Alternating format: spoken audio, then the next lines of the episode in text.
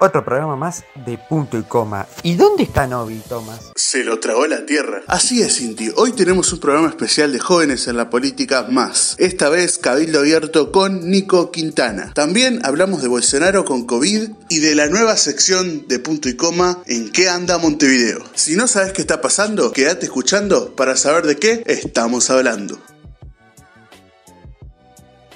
Bueno, ahí está. Cumpliendo con, el deber cívico. Sí, la verdad muy contento, como siempre por votar, pero esta vez más contento porque es la primera vez que el Partido de la, de la Gente está en una elección nacional. Para nosotros es un honor, es un orgullo. Es bueno para el país, un día de esto es un día democrático, este, está viendo poca gente votando, pero, pero bueno, yo creo que a partir de mañana empieza un nuevo camino eh, va a haber menos candidatos y bueno, vamos a tener más propuestas, vamos a proponer muchas cosas y esperemos que en octubre eh, volvamos a tener una gran elección. En el Partido de la Gente somos un partido nuevo, que queremos un cambio para el país y esperemos que la gente también.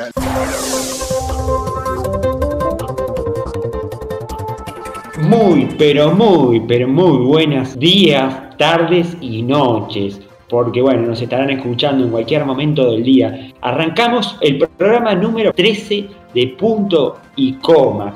Y antes de presentarlo él, estábamos escuchando un audio, un audio de Gardo Novik, que bueno, que tiene que ver dónde está Novik. Y lo voy a presentar a él, que supongo que él debe saber dónde está Novik, o me va a decir alguna respuesta. Es una persona eh, muy divertida, muy cómica y es nuestro productor y co-conductor de este programa. Le damos las muy buenas a Tomás. Hola, hola, ¿cómo están? A- además de todo lo que dijiste, eh, la persona con más mala suerte con la tecnología también. Exactamente, estamos teniendo pequeños problemas técnicos, pero la pregunta, ¿dónde está Novik? ¿Vos sabés? Uy, ¿dónde estará Novik? No sé. ah, había, había estado hasta febrero por ahí, pero ahora qué pasó? ¿Dónde está? Bueno, eh, algo que, una noticia que fue tendencia en Twitter después de las declaraciones de, bueno, su único representante que tiene en el Parlamento. El Partido de la Gente hablamos que tiene una banca parlamentaria que es el diputado Daniel Peña, que afirmó que tiene desconocimiento de su líder político y que el Partido de la Gente está un poco olvidado por, por algunas declaraciones que hizo ahí en los medios, sabiendo que, bueno, tiene la participación de Daniel Peña en la, banca de diputados, pero también está Romina Fazulo, que es representante del Partido de la Gente en, eh, en las elecciones municipales. Así que bueno, veremos qué pasará. Eh, según lo que tenemos entendido, porque él no habló a la prensa, no dio declaraciones, no sabemos si se salió a buscar o no, porque bueno, no, no vimos ningún medio grande hablando sobre, sobre esto, eh, sobre esta, eh, buscándolo a, a Gardo Novi, pero sí el periodista Gabriel Pereira, periodista de, de BTV y de Radio Universal, escribió un tuit respecto a esto. Novik se pudrió de la política. No quiere anunciar su retiro porque si el presidente le pide una mano, se la dará. Pero tiene toda su humanidad detenida a recomponer sus empresas y que reto- retorne la mayor cantidad posible de trabajadores. Esto fue lo que escribió el periodista Gabriel Pereira. Es lo único que, bueno, que se supo de Novik, que salvó tendencia. ¿Dónde está Novik? Era como, en vez de dónde está Wally, ¿dónde está Novik? Y también una gran preocupación porque, bueno, eh, Daniel Peña, diputado del Partido de la Gente, actual diputado del Partido de la Gente, dio a entender de que eh, había como una inestabilidad en el partido y que el partido prácticamente estaba con alambrados. Hoy vamos a hablar un poquito de eso porque va a estar eh, Nicolás Quintana, que viene jóvenes en la política eh, por Cabildo Abierto, pero es una persona que estuvo en el Partido de la Gente y que nos va a estar contando un poquito sobre e- esta noticia que, que estuvo corriendo la semana y que, que sigue corriendo. Pero ahora sí, nos vamos a ¿Qué anda Montevideo? El nuevo espacio que tiene punto y coma relacionado a las elecciones municipales, ¿no es así, Tomás? Sí, eh, vamos a hablar ahora, como ya hablamos la vez anterior, vamos a siempre decir cosas, eh, noticias que tienen que ver con los candidatos a intendente de Montevideo, ¿no? Porque estamos acá y vamos a comentar eso específicamente. Exactamente, además tenemos que dar eh, dos anuncios claves. Primero que se, anunció- eh, se hicieron oficiales los programas de gobierno municipal que va a llevar la coalición, donde lo presentó en su sede ahí de Boulevard, hablamos de la coalición Colabra Rafo, y por otro lado el Frente Amplio hizo oficial un, un programa único, ¿verdad? Contame un poquito lo de Laura Raffo, que te vi que estuviste enfocado ahí. Sí, eh, ya hablaste de la coalición y Laura Raffo, eh, promesas de campaña, que promete trabajar por una vivienda digna y mayor seguridad en el Montevideo Olvidado. Dijo que al Frente Amplio le molesta hablar de Montevideo Olvidado porque existe y no lo han podido solucionar. Exactamente, además estamos hablando de 30 años de gestión y una candidata totalmente eh, nueva y otra coalición que se arma eh, porque recordemos que la vez pasada estuvo aquella famosa concertación donde, bueno, Edgardo Novi fue uno de los principales eh, candidatos que llegó a pelear la intendencia junto a Daniel Martínez. veremos qué pasará ahora. Tenemos que hablar un poco de la otra vereda, que es el Frente Amplio. Frente Amplio que presentó un programa único que, bueno, que también generó un poco de debate porque los candidatos, previo a que se, hiciera oficial este programa, tuvieron un poco de, fricción en diferentes eh, contenidos. Eh, hablamos de Álvaro Villar, que bueno, que fue uno de los candidatos que movió un poco ahí la interna con Daniel Martínez y con Carolina Cose, los otros dos candidatos.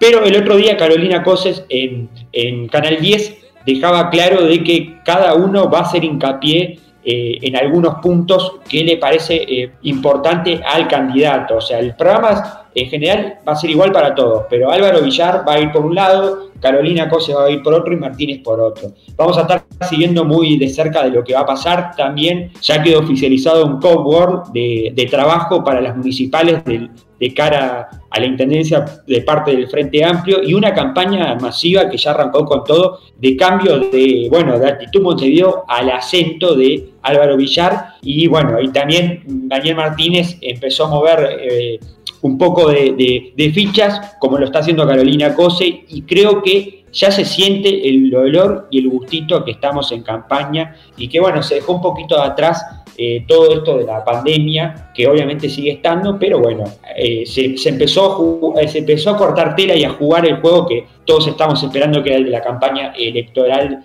municipal. Y cerramos con lo de Gabriel Pereira y la amenaza que, bueno, que estuvimos comentando en su momento el 17 de junio, donde en Twitter es oficial que esta amenaza fue hecha desde un teléfono, desde el penal de libertad. Sí, según supo él por averiguaciones, esta llamada fue realizada por un preso que está en el penal de libertad, que bueno, que como todos ya sabemos, la, amenaza fue vía telefónica, vía Gabriel Pereira, se lo halagaba por la forma que tiene de, investigación y de periodismo que hace, pero que dejara de hablar del narcotráfico, porque si no iba a terminar como otros periodistas, se hacía alusión a un periodista colombiano que terminó en una cuneta en la década del 90 80 por Pablo Escobar. Pero bueno, esto es un poco lo que refleja esta pelea que hay con el narcotráfico. También ya se está investigando algunos hechos que siguen apareciendo. Eh, podemos hablar de un hecho en Rocha donde eh, fue vandalizado uno de los coches particulares de uno de los policías que participó en una investigación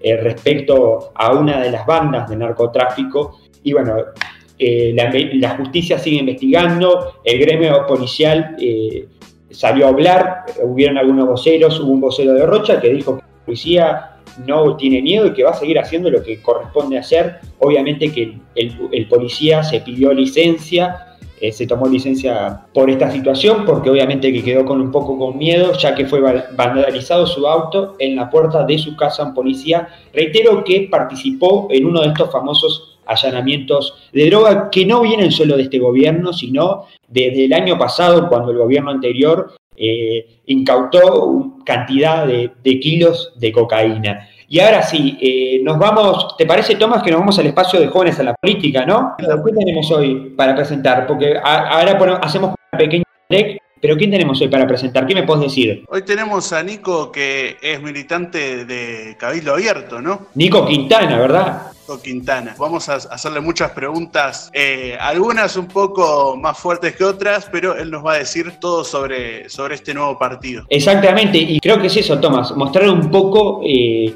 bueno, los jóvenes, no sé, cómo lo ves vos. Sí, sí, por eso ahora vamos a ir con la entrevista de Nico Quintana en Jóvenes en la Política.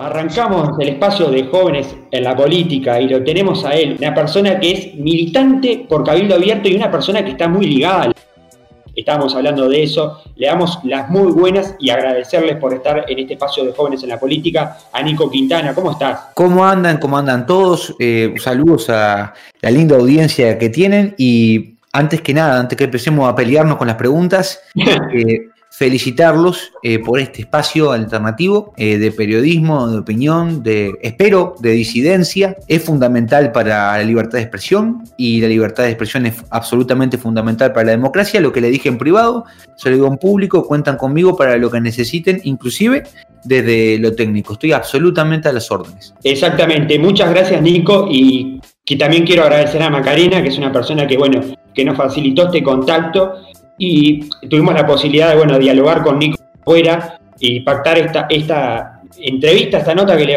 vamos a hablar un poco de, todo un poco, pero quiero que me definas qué es Cabildo Abierto, porque a veces la gente, bueno, no tiene todavía el concepto eh, de qué es Cabildo Abierto, a qué apunta, porque también sabemos que es un partido que tiene un año, ¿no? Mm.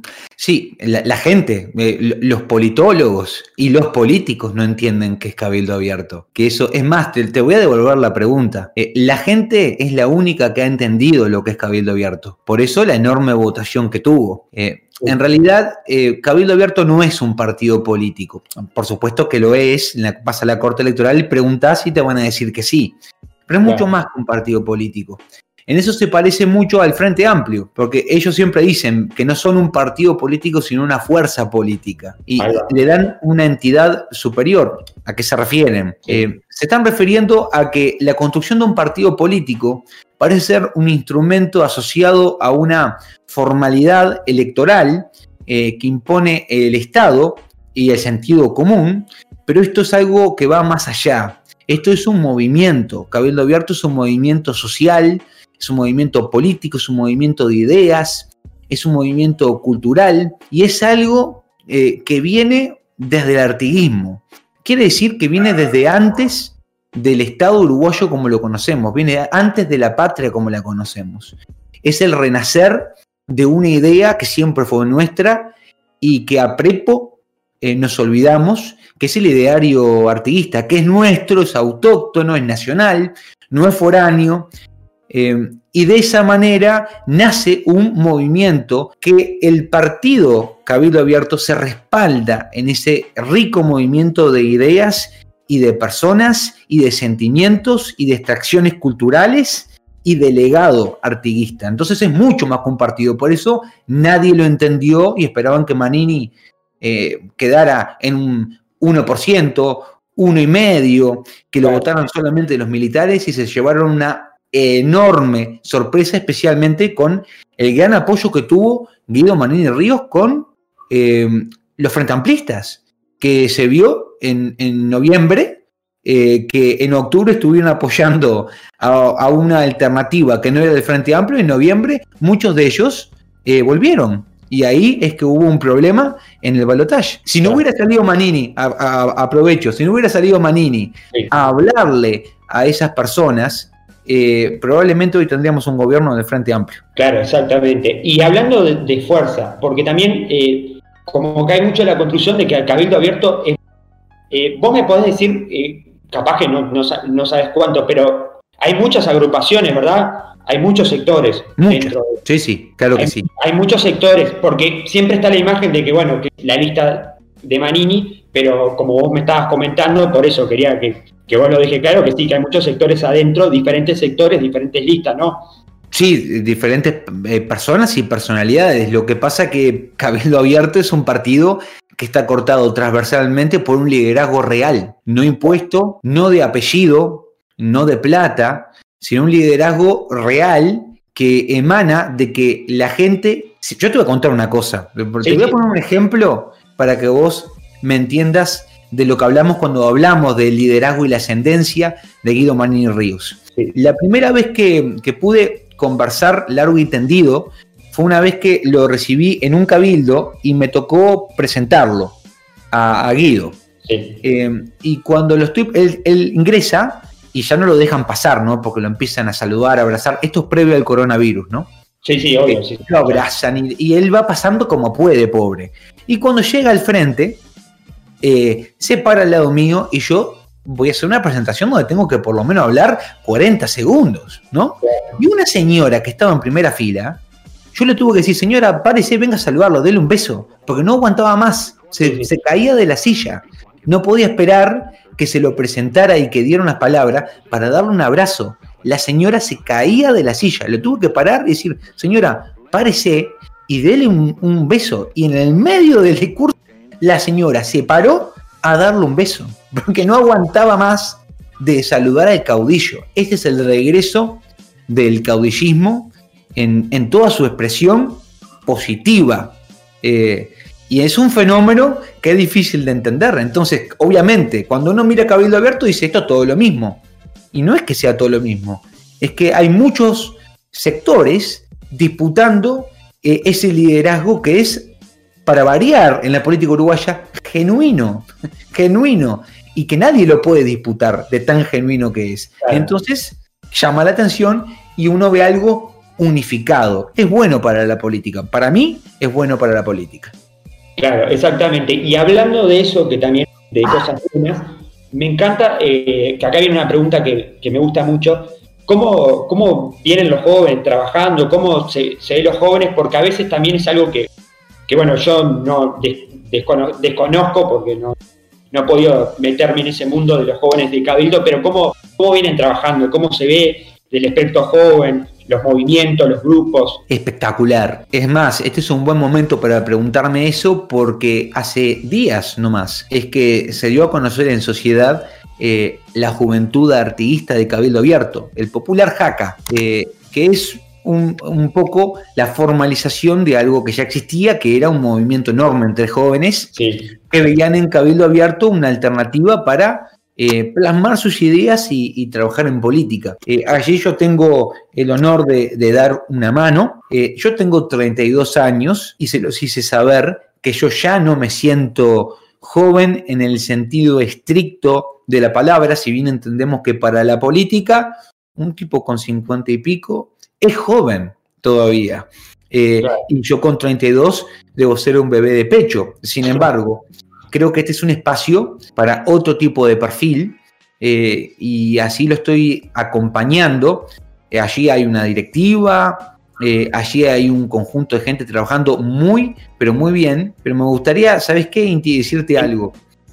A mí, y esto es una opinión personal, ¿eh? sí, absolutamente personal. A mí me gusta hablar más de jóvenes en la política que de juventud. Y te voy a decir por qué. Sí. Cuando empezamos a hablar de grupo de jóvenes, la juventud, el grupo de mujeres, empezamos a segregar la política en grupos basándonos en identidades eh, colectivas, no individuales, sino colectivas. Y ahí estamos un paso de crear eh, un pensamiento que tiene que ser eh, obligatorio para esa identidad. Te pongo un ejemplo. sí, yo armo una juventud, lo que voy a esperar es que esa juventud hable de los temas de la juventud. Claro. Entonces, me va a resultar extraño que la juventud me hable de ANCAP.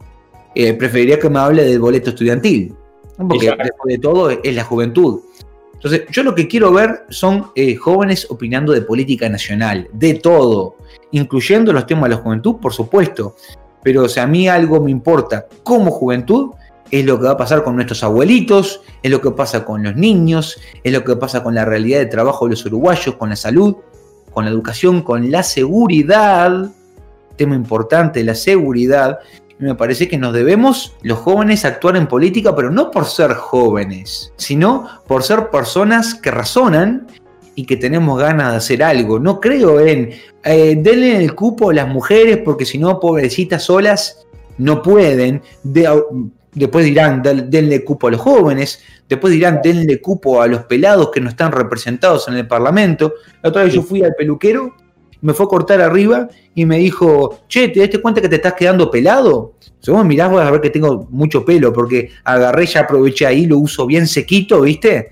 Y Sí. me lo dejo bien largo para que no se note, pero me dice que se me está cayendo el pelo. Entonces ya está, donde hagan cupo para los pelados, que no estamos los que estamos semipelados, que no estamos representados en el Parlamento, que, tiene que haber un cupo. Y en algún momento, cuando hagamos cupo de jóvenes, mujeres, afrodescendientes, ¿qué vamos a buscar? Un legislador que sea afrodescendiente, mujer, joven eh, y, y los candidatos libres, ¿cuándo se van a presentar? Las cuotas es el fin de, de la democracia. Yo creo que arranca todo con las identidades colectivas. Por eso hablo de jóvenes en política, mujeres en política y trato de no hablar de juventudes. Eh, me parece muy interesante lo, el punto que, bueno, que nos planteaste y está buena esta, esta bajada de línea que, bueno que haces respecto a la diferencia de, de, decir, bueno, de, yo hablo de jóvenes y no de juventud. Y ahora voy a pasar una pregunta que, que es muy interesante porque siempre me gustó tener una visión desde adentro del cabildo. ¿Cómo se ve en, en, aspecto de la interna todos los dichos que a veces eh, se generan? Eh, de, bueno, desde la coalición, desde la oposición también, sobre cada vez que Cabildo Abierto emite algún, algún contenido, algún comentario en el Parlamento, eh, vía de comunicación, ¿cómo se, cómo se, se, ve? ¿Cómo se toma? Con miedo, con, con mucho miedo, por, por, parte de los que comentan, ¿no? Eh, miedo que tienen por Cabildo Abierto. Eh, esto es absolutamente claro y evidente. Uno puede sentir el temblar del suelo eh, cuando empezamos a ver que se acerca eh, Guido Manini Ríos, empiezan a temblar ciertos operadores, él los llamó mercaderes del odio, para mí es una denominación muy correcta, ciertas personas que viven de alentar el revanchismo, el encono y el odio como forma de crecer y avanzar una agenda política que los beneficia. Y esto tenemos en la izquierda y en la derecha. Esto tiene que quedar muy claro. Por eso Guido no ataca únicamente a la izquierda y por eso Guido ha dicho bien claro y sacó eh, a mucha gente de esa idea cerrada que tenía de él, que es la extrema derecha, más o menos, cuando dijo, si ocuparse de lo más débil es ser de izquierda, entonces soy de izquierda. Pero si encargarme de la seguridad y poner orden en este relajo es ser de derecha, entonces seré de derecha. Es decir, no soy ni de izquierda ni de derecha, soy algo superador de esta dicotomía que ya no ofrece respuesta ninguna a una realidad tan eh, diversa como la que vivimos. Soy algo eh, que es no pasado ni presente, ni siquiera será futuro, es algo superior, es algo eterno, es algo que siempre tuvimos en Uruguay, que es artiguista. Soy artiguista, estoy más allá de esas diferencias, estoy más allá de izquierda o de derecha. Y esa idea, esa idea tan fuerte, esa idea que pega tanto en los más humildes y en los más ricos por igual, esa idea genera mucho temor en aquellos que viven de la política y viven para las políticas que pretenden implementarnos desde organismos internacionales, desde individuos conocidos como filántropos que tienen una billetera bien gorda y la han sabido depositar en el Uruguay, en ciertos exponentes de los cuales vamos a dar nombres para que quede bien claro, Fabiana Goyeneche con su no a la baja, eh, la, eh, legal, eh, la campaña por la legalización de la marihuana, ya lo vimos, estoy hablando de George Soros, hay una izquierda sorista, que no es que Soros sea de izquierda, sino que Soros ha encontrado que es mucho más sencillo comprar esas izquierdas progresistas y lo ha hecho en, en todo el mundo. Y claro, claro, Manini exuda algo distinto, exuda que Uruguay está primero para los intereses de los uruguayos, que Uruguay es primero, que en este país los gobernantes tienen que hablar por los uruguayos primero y no por la agenda de Naciones Unidas, del Banco Mundial, del Fondo Monetario Internacional, de Soros, de Rockefeller, del Partido Demócrata en Estados Unidos. Entonces es algo que genera mucho temor. Fíjate qué pasó con Constanza Moreira, qué pasó con las aspiraciones eh, de legisla legislatura de Fabiana Goyeneche. Quedaron todos por el camino porque apareció Cabildo Abierto. Eso es lo que nadie dice. Constanza Moreira hoy está en la casa, vaya uno a saber qué es lo que está haciendo, pero debería haber estado en el Parlamento. Y si no está ahí es porque Guido Manini Ríos está ocupando su lugar. Eso genera mucho terror. Y en cinco años la ciudadanía mira el espectro político para decir quién va a hacerle frente al gran envión del Frente Amplio y el único que aparece en primera línea es Guido Manini Ríos. Otra que terror. Pero eh, bueno, aparte de que vos me estabas dando un ejemplo de eso, de, respecto, como decías, de la posición. Pero, ¿cómo se, ¿cómo se siente? Porque muchas veces han dicho que no han salido de, de la, bueno, de lo que ahora es la posición del Frente Amplio, sino uh -huh. de, de, partidos que pertenecen a la coalición y a veces de líderes políticos. ¿Cómo es el tema, eh, cómo sienten eso? Porque una cosa es, como vos me decías, del Frente Amplio, que bueno, que hay una gran distancia, que no se, que no se está trabajando en un gobierno en común, pero cuando vemos dichos de sectores como puede ser, voy a poner un ejemplo porque se hizo público, de ciudadanos, incluso del Partido Independiente que a veces ha manifestado, ¿cómo lo vivís vos o cómo lo toman ustedes? Porque son partidos que pertenecen a la coalición, que comparten estructura de gobierno y que se, en algún momento se van a tener que sentar en la mesa a trabajar. ¿Cómo, eh, se están sentando en la mesa a trabajar? Eh, Ernesto Talvi eh, se, bajó de la mesa, de donde, donde estaba trabajando, y creo que va a seguir en la mesa grande de la coalición, aportando según lo que ha dicho, y, yo lo único que espero es que mantenga el compromiso con el gobierno de coalición, que como dijo Guido Maní Ríos, este es un gran gobierno, y por eso nosotros lo miramos con esperanza, si bien mi corazón está con Cabildo abierto y mi esperanza para un país mejor es con Guido Maní Ríos presidente, pero destaco eh, a Luis Lacalle Pou como un enorme, enorme presidente, al cual le falta mucho y espero que pueda plasmar gran parte de su plan de gobierno. Las críticas que vienen eh, desde los compañeros de coalición, uno las tiene que entender como el juego del folclore de la política, eh, en el marco de que el único que está creciendo, posicionándose con inteligencia, es Guido Maní Ríos. porque esto es como, vieron que hay un dicho que dice que el que, el que sabe hace y el que no sabe enseña. Sí, en política es, hay un dicho parecido, eh, hay un dicho, lo inventé yo, dice, el, el, que, que en realidad eh, el dicho, ¿sabes cómo es más o menos? Es que el que no tiene posicionamiento público, el que no le cae bien a la gente en política, encarga una encuesta. ¿ah? Eh, eso es lo que vos vas a ver claramente en política, porque en la encuesta cuando la encargas te da los números que buscas. Entonces Guido Maní Ríos crece en la gente y otros líderes políticos eh, ordenan encuestas para que les marque que la gente los ve como algo positivo. Uno entra a las redes sociales y ve todos los insultos y dice, pa, ¿dónde está eh, lo que decía la encuesta, no? ¿Dónde están los números de la encuesta? Pero se palpa ante la gente. te voy a contar algo. Sí, eh, estábamos en una recorrida con Laura Raffo, una de las primeras que hizo antes del coronavirus. Sí, sí. para ella, famosas fotos o... ¿Cómo? las famosas esas fotos que después salieron del asentamiento o otra. Sí, fue exactamente, fue la, primera visita a un asentamiento. Yo estaba ahí con la cámara filmando y allá cuando estábamos entrando empecé a ver la bandera del Frente Amplio, en todos lados, ¿no? Sí. Eh, y digo, pa, che, qué macana. Cuando me meto a acercar, digo, pero no son banderas del Frente Amplio, son de Cabildo Abierto. Porque viste que la bandera artiguista de Cabildo Abierto tiene el rojo, azul y blanco, y uno de lejos ya un asentamiento que se imagina. Frente Amplio.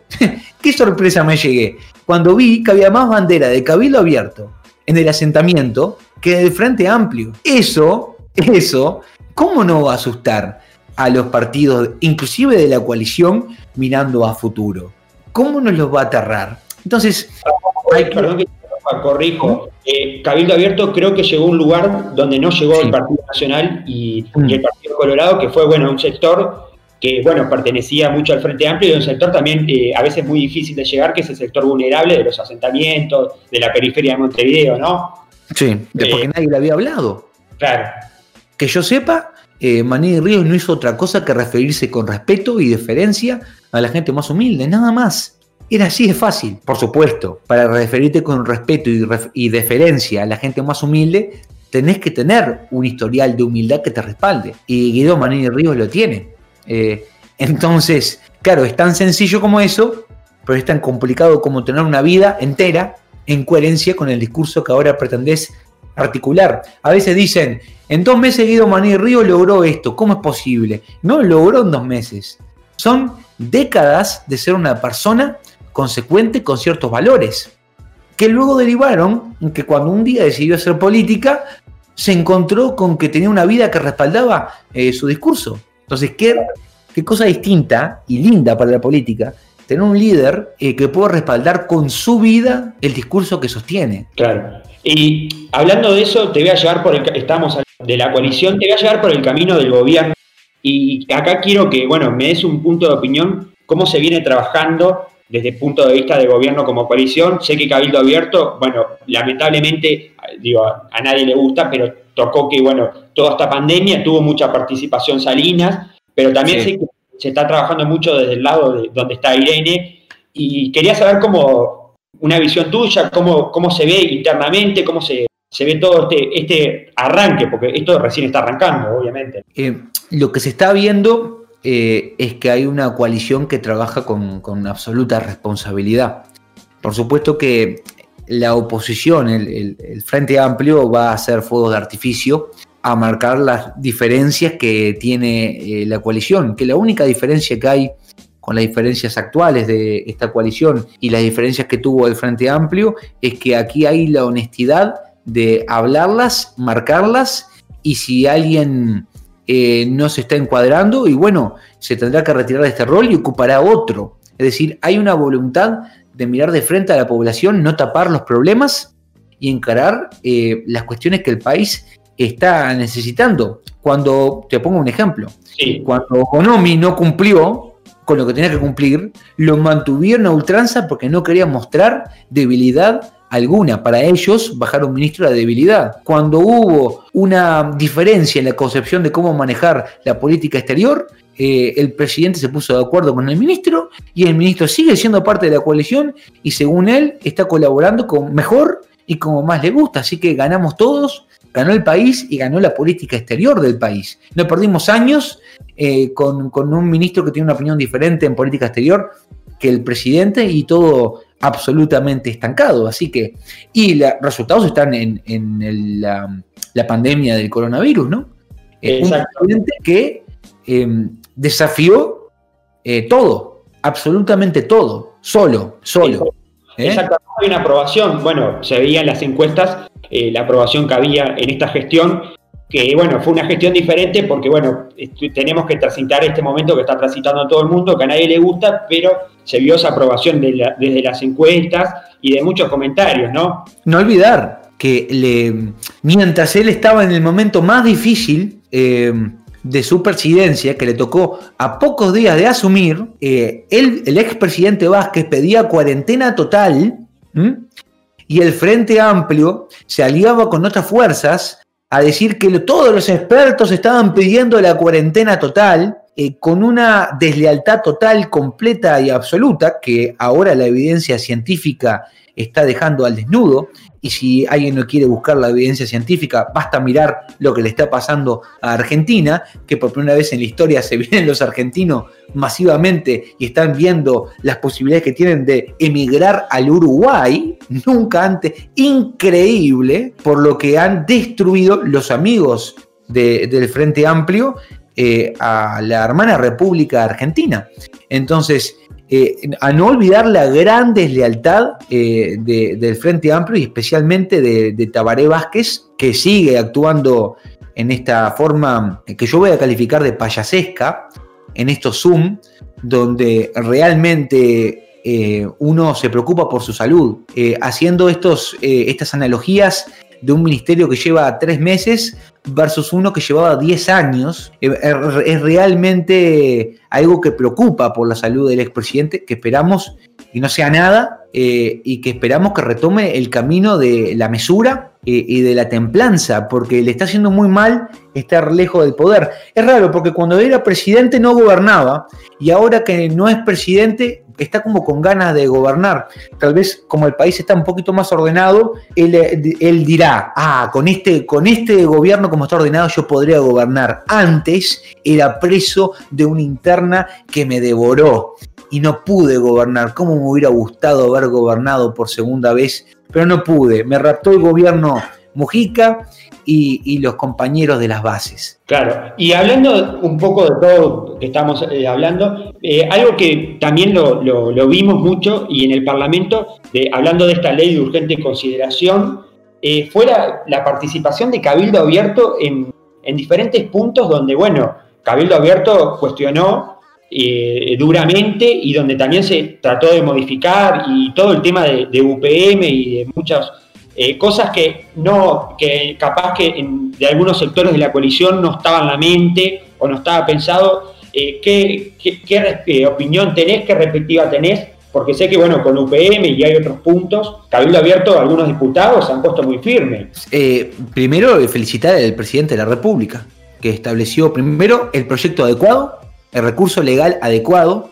Recordemos nuevamente, el Frente Amplio, con la misma del ataque que te acabo de mencionar, eh, pretendió que mm, hacer que el instrumento, comunicar que el instrumento no era legítimo, no era legal, no era democrático. Falso, falaz, quedó absolutamente demostrado en el debate, pero así ellos van sembrando la duda en la ciudadanía y en sus votantes que son prestos a creerle cualquier cosa que digan. Pero el presidente de la República creó el instrumento adecuado y lo abrió a la opinión de todos, en la coalición por supuesto, pero los aportes de Frente Amplio. Dicho sea de paso, la ley que tanto se oponen, eh, que cuando uno les pregunta por qué se retiran porque no la leyeron, pasó con los manifestantes, se acercó el presidente de la Cámara Baja y la vicepresidenta de la República a hablar con ellos y dijeron que no querían hablar porque no sabían eh, de qué hablar porque no habían leído la ley, pero se oponían. Entonces, esa es la posición que tenemos a, la LUC. Eh, pero él abrió al debate, abrió que cualquiera aportara. El Frente Amplio apoyó más del 50% de los artículos de la ley que ellos rechazan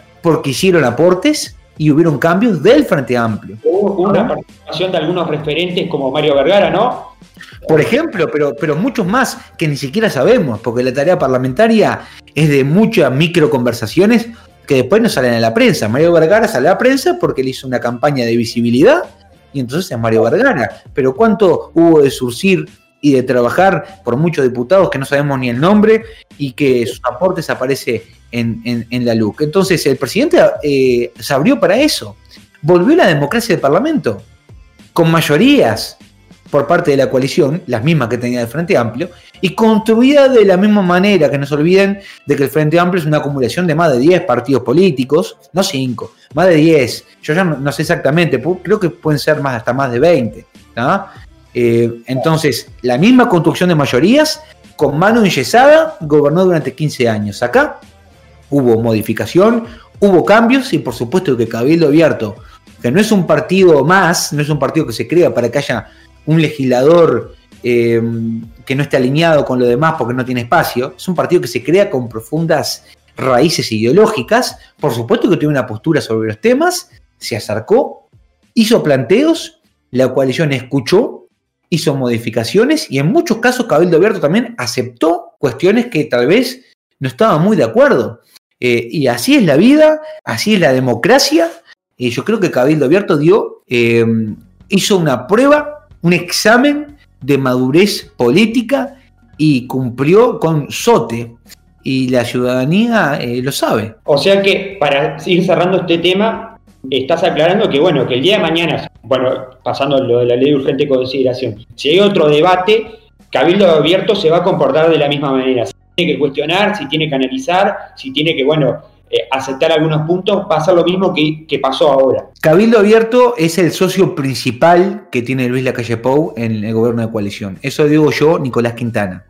¿Por qué lo digo? Porque es el que ha demostrado la mayor lealtad eh, al gobierno de coalición.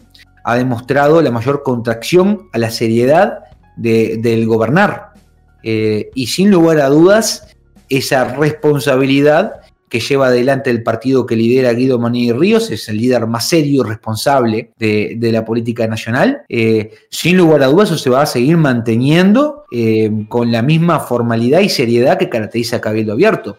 Pero la independencia de criterio y de pensamiento no la puede amputar ninguna coalición y ahí se seguirán conversando las cosas, pero se va a tener primero el interés del país por sobre cualquier cosa, que eso es una garantía con una presidencia exuberante de Luis Lacalle Pou, como hasta el momento está haciendo, pero además eh, se va a priorizar eh, que el gobierno pueda gobernar, eso eh, ni que hablar, pero el ideal artiguista está ahí, está dentro de las prioridades de Cabildo Abierto. Y no va a abdicar Cabildo Abierto en intentar que el ideario artiguista se plasme en este gobierno, que tiene que ser un gran gobierno, porque ese gobierno, acordate esto, es el gobierno que va a ser la antesala para el futuro gobierno de Cabildo Abierto eh, que va a iniciar el primero de marzo del 2025. Eh, también, bueno, eh, también es un reto como porque, bueno, es la primera vez que hay muchos partidos políticos en, el gobierno, por la primera vez que tenemos varios partidos políticos que están trabajando de la mano con, el presidente, que también eso es algo histórico. Y bueno, y, varias veredas, porque como vos decías, la coalición tiene varios, hay varios, varias veredas en sentido de decir, trabajamos en conjunto, pero después nosotros tenemos cada uno nuestro ideal como partido, como puede pasar con eh, Partido Colorado, Partido Independiente y Cabildo Abierto. Y ahora te voy a llevar a otro lugar porque yo sé que esto es un partido nuevo, sé que vos no, no es la primera vez que militás, vos venís de, otro lugar, ¿no? Sí, de, otros eh, lugares. De otros lugares, perdón. Eh, te, cuento, lo, más reciente, que tenemos, y bueno, y justo esta semana fue tendencia en Twitter, eh, estuviste en el partido de la gente, ¿puede ser? Sí, señor. te, cuento, no, no solamente estuve, yo soy eh, diputado eh, electo en suplencia de mm, Daniel Peña, que es el único diputado del Partido de la Gente. así que no solamente estuve, sino que mm, tuve un pasaje con relativo éxito, eh, donde logré que mm, mi agrupación y mi movimiento prevaleciera sobre las distintas agrupaciones de mis compañeros de partido en ese momento, lo cual hizo que pudiera hacer integrar la lista en el lugar que si el partido hubiera votado bien, hubiera reputado que fuera diputado titular por esas lógicas electorales eh, que eh, son difíciles de explicar. Eh, pero como el partido no votó bien, bueno, simplemente fui electo suplente. Bueno, lo que hice es simplemente seguir mi, sentimiento, mi corazón, como lo he hecho toda la vida. y tuve una charla con Daniel Peña, espectacular, eh, un, para mí un señor legislador y una muy buena persona, que siempre me dijo lo que iba a pasar y así como me lo dijo pasó. Eh, y bueno, simplemente le planteé lo que iba a hacer, él lo entendió y yo no voy a entrar nunca a la, a la Cámara Baja. Eh, fue una decisión que tomé después de haber luchado mucho para poder ingresar. No voy a entrar ni para sacarme la foto y, lo, cuento con, en realidad con mucha alegría eh, porque es una decisión que tomo con el corazón y que me, que me llena de orgullo. Porque creo en este proyecto que es el de Cabildo Abierto y creo en este proyecto por encima de cualquier aspiración personal. Realmente creo que este proyecto es unificador de la voluntad de los orientales en serio. Y creo que para que esto llegue lejos tenemos que todos abdicar un poquito de nuestras aspiraciones eh, individuales y yo lo hice, vaya si lo hice. Eh, pero bueno, eh, me imagino que el partido de la gente ahora está en, las noticias, ¿o no? Sí, exactamente, porque vos sabés que se hizo tendencia lo de, lo de bueno, ¿dónde está Novik? Eh, Daniel Peña, bueno, dio unas declaraciones que no, desconocía sobre el tema de, dónde está Novik. Y te quería preguntar, porque sé que mucha gente que pasó por el partido de la gente, valga la redundancia, se fue con un, malestar o manifestó algo, desde, bueno, el ex fiscal subía hasta el que fue candidato e internamente, que ahora no recuerdo el nombre, capaz que vos me lo podés decir, por el partido de la gente tuvo una interna entre dos candidatos, entre Novik y otra persona que no me acuerdo, que después, bueno, manifestó un poco públicamente su malestar. ¿Cómo ves todo eso? Porque vos fuiste parte del proceso, eh, bueno, lideraste una agrupación por lo que me dijiste, o estuviste al mando. ¿Cómo, ¿Cómo ves eso? ¿Qué opinión tenés respecto al caso? No, la interna no, eh, fue una no interna. Esto fue mm, eso de que hubo una interna es porque una persona que hizo, tenía un papel, que es una, una agrupación nacional, es un papel. Conseguís una firma si tenés un papel que dice que tenés una agrupación nacional. De ahí a que tengas votos en todo el país, es otro tema. Entonces, cuando vos tenés una agrupación nacional, tú tenés derecho a ser candidato presidencial. Y, y en ese momento, Fernando Carota eh, quiso ser candidato presidencial, creo que sacó 100 votos, yo no sé. Me parece que son raro los números, 60 o algo así, por lo que tengo entendido, y 60 creo que fueron votos a, favor de él. Pero... te, explico, te explico esa interna porque es distinta. Ese 60 que vos mencionás es mi lista, que fue la lista 3 millones, versus la otra lista, que fue la 12.000, las dos listas apoyando a Novik. Ah. Había dos listas grandes, la 12.000 y la 3 millones. La 3 millones sacó el 66% de los votos. Que fue la que los carteles que se veían con Peña, ¿no? Que decía 3 millones. Exactamente. Esa lista, 3 millones en la interna, después terminó siendo la única lista eh, de Novik eh, para octubre. Y ahí nos fuimos ordenando de acuerdo como, como nos fue en las elecciones. Eso, ese es todo el, el, asunto. Después hubo una interna en junio con Fernando Carota que yo no sé ni cuál es el número de lista que sacó. Nadie, nadie ve una lista de él nunca. O sea, no, eso no fue una interna real. Es, es una persona que quiso, vaya uno a saber por qué, eh, hacer eso y bueno, lo hizo y, y sacó los votos que sacó y no nada que decir, ¿no? Porque ya está. Perdón que interrumpa, pero eso que, porque esto yo lo escuché de él que lo hizo públicamente cuando fue, de que a él no lo dejaron y que había un egoísmo de Novik. Eso eh, es verdad. que quería que le regalaran, no, sé qué es lo que quería que le regalaran. Si vos querés ser candidato, tenés que solucionarte las cosas como vos puedas. Digo, esto es la base, digo, que lo dejaron, lo deja, no hay nada que dejar. Eh, vos tenés la ley y la ley te habilita y sos candidato si la ley te habilita. El partido no tiene que dejar nada. Eh, por suerte en Uruguay tenemos normativas muy buenas en, lo electoral que le permitieron a Carote a cualquiera. Igual, eh, a ver, esto no es para sentarlo en carota, pobre. no, no. Él hizo lo que quiso y, y bueno, y le fue como le fue. Después no habrá querido asumir que no le fue muy bien y habrá querido buscar un responsable en otro lado, pero bueno, en realidad no hubo, simplemente perdió y perdió muy bien. Eh, igualmente había una gran diferencia en cuanto a presupuestos de campaña, naturalmente, eh, como pasa todo el tiempo en la política. Y de hecho le pasó a Manini. Eh, ¿Cuál es la diferencia de la campaña de Cabildo Abierto versus la de la campaña de los partidos tradicionales? Enorme. Y sin embargo los votos estuvieron. Exacto. Para ir cerrando lo del partido la gente, que era, era interesante que me tener tu opinión. Eh, ¿Qué opinas respecto a esta situación que está viviendo? De que, bueno, no, no está, el líder político no está, y bueno, Daniel Peña da una declaración diciendo de que como que el partido de la gente está sostenido por un alfiler, porque él dice, desconozco de Novik, estoy yo acá como representante, pero después como que está todo como sostenido ahí con alfileres. ¿Qué, qué, opinión tenés vos de, esa repercusión que hubo en las redes y que bueno, y que el principal representante que tiene dijo eso? Sí, eh, Novik eh, siempre ejerció un liderazgo ausente, ¿no? Siempre fue así. No extraña que haya desaparecido porque, mira, te voy a contar una, como siempre, te pongo ejemplos que te pueden ilustrar un poquito mejor las cuestiones. Yo tengo el número de Novik, ¿está? Eh, y no le escribí nunca para nada, salvo una vez, que le escribí cuál era la opinión que tenía de UPM. ¿Sabes por qué? Porque iba a ir representando al partido de la gente al Paraninfo a disertar sobre UPM. Entonces simplemente quería saber cuál era su opinión para tenerlo en cuenta. Yo iba a decir lo que a mí me pareciera. Eso está claro. Iba a decir lo que a mí me pareciera. Pero me gustaría, me gustaría haber sabido cuál era su opinión. Yo le mandé un WhatsApp eh, y nunca me contestó. Eh, así era de Cardonovic. Yo la verdad que las veces que traté con él, impecable, parece re buena gente, súper canchero, súper copado, súper humilde y accesible. Eh, en cuanto al trato. Como, como líder político y ha ejercido un liderazgo ausente que, que sirvió por mucho tiempo, ¿eh? porque al no olvidarse que Novik tuvo 12% de intención de voto.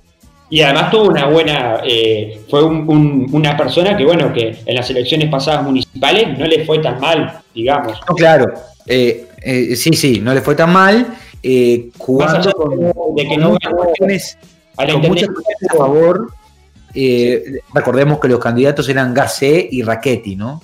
Eh, es decir, se pegaron un tiro en la cara de los partidos tradicionales, literalmente. Hicieron lo que pudieron para, para regalarle, primero el gobierno del Frente Amplio, que es lo que sucedió, y, muchas gracias por eso, eh, y luego la representación a, a Novik, ¿no? Y Novik hizo ahí una campaña muy prolija, que eso, también posicionó eh, a, bueno, a trabajar a Novik desde muchos ediles que participaron en la Junta, como de, partido de la gente, me imagino, ¿no? Sí, pero nunca, viste que después de que pasó eso, eh, los ediles de la Junta nunca más se juntaron, nunca hubo unidad de bancada, le votaron cosas a Martínez. La verdad, eh, yo nunca entendí eso. eso son las partes que nunca me salieron. Se cortó el cable como que se perdió la conexión de, para, para entender nunca hubo nunca hubo nunca hubo porque liderazgo después de uno cuando conoce liderazgo no se da cuenta. Nunca hubo. Eh, un edil lo debe llamar por teléfono y no atiende ¿entendés? o le manda un mensaje. Entonces eh, no tenés ida de vuelta. Entonces cuando no tenés ida de vuelta durante meses si te aparece novia a pedirte algo vos le vas a mirar y vas a decir perdoname hace seis meses que te estoy escribiendo. Es algo lógico. Yo era un, candidato y no tengo que pedirle nada y él no me tiene que dar nada. Pero si yo soy una autoridad ejerciendo un cargo y no me atiende, es complicado. ¿Entendés? Y bueno, compañeros, no se hablan, ¿viste? Y además es el líder político del partido y eso también marca diferentes líneas y que no te atienda, como decís, eh, genera también un poco de, bueno, de, cosa internamente. Y, para ir cerrando sobre este tema, ¿cómo ves el, eh, bueno, el Partido de la Gente tiene una persona ahora eh, representando a nivel de la, de nivel municipal. ¿Cómo es lo de, lo de Romina Fazulo? No sé si la conoces. Romina fue un gran, ya que estamos hablando, fue un gran acierto de Novik, ¿viste? porque Romina reúne todas las características que tenía ese primer impulso del partido de la gente, eh, que era algo que uno vio y dijo, qué bueno esto, esa fuerza, esas ganas de, hacer las cosas distintas, eso salirse del, brete político estándar, ¿viste? Eh, Romina eh, tiene, tiene todo eso. Y, la verdad que es un, es un éxito. lo de Romina es un éxito. Y bueno, Romina era lo que puede hacer, ¿no? la campaña es toda de Laura Raffo, absolutamente toda de Laura Raffo. Exacto. y ahí hablando de campaña, que ya que me tiraste el eh, bueno, ustedes tienen representación por José Luis Alonso. Eh, sí, señor. ¿cómo, se viene trabajando eh, respecto, Cabildo Abierto, cómo viene trabajando en la campaña a nivel de, bueno, de la candidatura a la Intendencia y, supongo de algunas alcaldías? ¿Cómo, cómo se viene? Cómo, ¿Qué perspectiva hay? ¿Cómo se está trabajando? Hace poco hubo un evento del Montevideo Olvidado, que es esa, una de las partes del programa de gobierno de Laura Raffo, y al lado estuvo la diputada Elsa Capillera de Cabildo Abierto, eh, que vive en un barrio humilde, es de un barrio humilde, es catequista. Eh, y bueno, eh, ahí ves donde colabora Cabildo Abierto en, Montevideo, sobre todo en los barrios más humildes, que es donde está la extracción más fuerte de, Cabildo Abierto. hay varios candidatos a alcalde, yo he hablado con, con Jorge Cámara, he hablado con Cabo, son candidatos a alcalde de Cabildo Abierto que los candidatos de alcalde y cabildo abierto pueden contar conmigo para lo que necesiten y creo que eh, tienen grandes chances eh, de, lograr algo. Por supuesto que sí. Eh, ¿qué, lugar, a qué, a qué, a qué alcaldía van? Mira, vos sabés que eso no lo tengo. Si, espera que si me das un, un segundito te lo, te lo busco. Eso. No, no, yo para, para que la gente también, digo, tenga problemas de que tenga la verdad que no lo tengo claro porque no tengo clara la división de los municipios de Montevideo eh, yo, a ver, creo que los municipios, la batalla hay que darla en los municipios, ¿sí? Hay que dar la batalla. Ahora, esto de crear em, una entidad municipal con 5, 6, 8, 10 niveles de gobierno y comiendo presupuesto y presupuesto y presupuesto, no es de mi agrado. Esto no es de mi agrado. No me gusta para nada. Después de que ya está, vos tenés que dar la batalla. Porque el lugar que no ocupaste vos lo ocupa el frente y lo utiliza para hacer más daño y crear ya el décimo nivel, no, el nivel número 11. Entonces vos tenés que estar ahí para hacer algo. Eh, sin embargo, a mí esto de tener una intendencia que te gasta de 10 pesos que recauda, 6 en sueldo, eh, 3 en funcionamiento, 1 en obra y la obra que hace eh, el 50% de la plata desaparece, a mí no me cae bien. Me parece que es un escándalo Montevideo, ¿viste? Entonces, no tengo muy claro la división de los municipios, tampoco voy a trabajar activamente ni voy a ser candidato en las municipales, voy a colaborar con otros compañeros.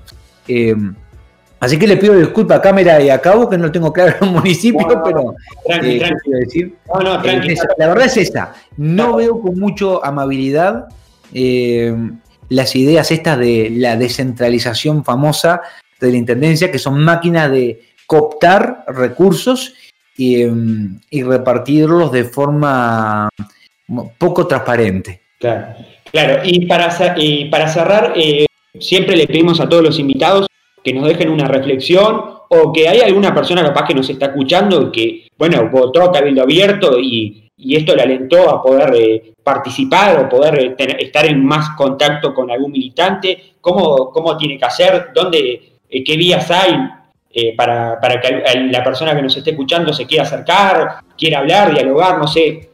Buenísimo, te, agradezco por eso porque además tengo una linda respuesta para darte al respecto de eso. Estamos creando eh, una agrupación, no solamente en Montevideo, sino que estamos recibiendo gente en cualquier departamento del país. Lo que queremos es crear la agrupación más grande de Cabildo Abierto y lo vamos a hacer. Eh, que créeme, lo vamos a hacer. Y lo vamos a hacer en el sentido más lindo del trabajo político, volviendo a las raíces y a la ideología máxima de Cabildo Abierto, que es el artiguismo. Este es el, va a ser la agrupación más artiguista, más cabildante y más maninista de todo Cabildo Abierto. Eh, y eso es lo que estamos construyendo. Si querés ponerte en contacto, te- lo más rápido es entrar a mi Facebook. Buscas por página de Facebook Nicolás Quintana, tenés que buscar el perfil, es una página y dice que tiene el tic azul, porque vas a encontrar gente que arma páginas permanentemente, porque es lo que pasa, y después Facebook las va borrando. Eh, y ahí me vas a encontrar a mí, me escribís y ahí estamos en, en contacto y vamos viendo cómo lo construimos. Pero para darte un mensaje final, eh, Inti, eh, yo quisiera decirte eh, algo al respecto de. Porque hablamos de lo que es cabildo abierto y dijimos que era artiguismo. Sí, Pero ¿sabes lo que no hablamos? No hablamos de qué es artiguismo. perfecto. Eh, y, y como reflexión te sirve mucho y creo que le va a servir a tus eh, radioescuchas. ¿Es- ¿Esto es una radio? ¿Es un podcast? ¿Qué Es es? un podcast, un podcast. Pero Pero es una radio virtual, ¿no? Sí, ahí está. exacto, Entonces, los audio escuchas, ahí está bien. Entonces hay que ir actualizando todo, qué increíble. Artiguismo, muchos piensan que a- Artiguismo es lo que hizo grande el- al Uruguay. Y Artiguismo es lo que hizo que Cabildo Abierto tenga una gran votación. Así que uno pensará que Artiguismo es agrandarse ante las difíciles. Y ciertamente lo es. Eh, pero yo te voy a dar una óptica distinta. Artiguismo es hacerse pequeño. Y lo está demostrando Guido Manini Ríos y Cabildo Abierto con todos sus representantes. Tan pequeño como para entrar a la casa más humilde y escuchar las necesidades del más pequeño, de los más olvidados en todos los rincones del Uruguay. Artiguismo no es agrandarse, artiguismo no es creerse vencedor, artiguismo no es soberbia, artiguismo no es decir acá mando yo, artiguismo no es creerse el líder mesiánico de la humanidad, artiguismo es todo lo contrario a eso, artiguismo es hacerse pequeño y compartir con los más humildes, con los más necesitados. Y por eso que creemos que Guido Manini Ríos va a ser presidente en 2024. No porque va a crecer en votos, que va a crecer. No porque el partido va a ser el más grande de todo el país, que lo va a hacer. Sino porque su líder se va a hacer pequeño. Artiguismo es hacerse pequeño. Perfecto, Nico, que pasó por este espacio de jóvenes. Ya volvemos con el programa. Terminábamos de escuchar Jóvenes en la Política, pasó Cabildo Abierto, otro partido más que se sumó a Jóvenes en la Política. Y bueno, quiero decir que muy pronto vamos a estar, eh, estamos teniendo diálogo con el Partido Nacional y con, bueno, y con el Frente Amplio, esperando respuestas de ver, de tener algún joven acá que nos pueda hablar. Pero ahora sí, sé que Tomás tiene algo para decirnos y, y tiene como una, una bajada de línea sobre lo que pasó con Bolsonaro, que lo tuvimos mucho tiempo acá, pero que ahora tiene COVID. Sí, a ver, no es una bajada de línea, sino que es un comentario que para mí era obvio, era algo que iba a pasar. Eh, no el hecho de que Bolsonaro se, se contagie de COVID, que también con todas las no medidas que no ha tomado, obviamente que en algún momento iba a pasar algo, algo parecido. Pero todos sabemos que es un presidente y ya han habido políticos que han tenido COVID y es obvio que no le va a pasar nada eh, por, el, por el cuidado excesivo que va a tener eh, ya siendo presidente, aunque él esté en zona de riesgo teniendo 65 años. Pero yo había dicho antes de que mucha gente lo empiece a decir que él va a aprovechar esta situación para decir, ¿vieron? Era solo una gripecita, era solo una boludez. Yo lo tuve, tengo 65 años, estoy en la zona de riesgo y me salvé. Y va a usar todo esto que está pasando para quitarle importancia. Cuando sabemos que es un presidente, que tiene respirador para él, seguramente se lo pueden quitar a cualquiera para dárselo a él ya porque es presidente y obviamente se va a salvar. Eh, obviamente va, a salir vivo de todo esto. Y, y sano, y va a seguir diciendo que es una gripeciña. Pero eso, no, no, no le quiten importancia por lo que diga Bolsonaro, eh, o por lo que diga ningún político, eh, sea bueno o sea malo, cada uno tome sus decisiones igual, ¿no? Siempre y cuando no le quiten importancia a la vida de otra persona. Exactamente, me parece que es un- una, comparto la opinión, como vos decías, esto va a traer muchas repercusiones a nivel mundial, porque bueno, eh, Bolsonaro es uno de los principales eh, opositores, eh, suena raro decir opositores en una pandemia. Opositores a una enfermedad, sí, no, es, es- o sea, es rarísimo. Es rarísimo, pero eso, creo que eh, creo que hay tres países que tuvieron esa oposi- eh, oposición. Eh, hablamos de bueno dos países grandes como Brasil y Estados Unidos. También podemos poner el caso de Nicaragua, que también se ha mantenido eh, muy en contra a todas estas medidas y ha tomado como, eh, como que si nada. Veremos qué va a pasar con Jair Bolsonaro, persona que, como vos decís, está dentro del factor de riesgo porque no es que tiene 25 años, tiene 65 años y una persona que, bueno, está jugando al límite porque el otro día con los periodistas eh, tuvo un cruce porque muy pocos periodistas se quedaron a, esa ronda de prensa donde no fueron todos y donde también eh, se le pidió que usara el barbijo, el tapaboca, como le quieran decir, porque bueno, se lo quería quitar una persona que tenía COVID positivo. Sí, no, eso es ya una irresponsabilidad más que, que, que, que una boludez. O sea, estás dando una nota sabiendo que sos positivo en COVID y queriendo quitarte el barbijo, me parece irresponsable de, su parte, más siendo un presidente, obviamente. Exactamente. Y bueno, no nos queda más, el tiempo es traicionero, pero quiero que cierre Tomás. Te dejo todo a vos, yo me despido y nos reencontremos la próxima semana cuando eh, hagamos punto y toma y cuando Tomás quiera volver. Sí, no. Bueno, eh, síganos en Twitter, eh, arroba punto y coma hoy, pueden ir a seguirnos y comentar qué les pareció la entrevista, qué les pareció este programa y la semana que viene vamos a volver con más punto y coma.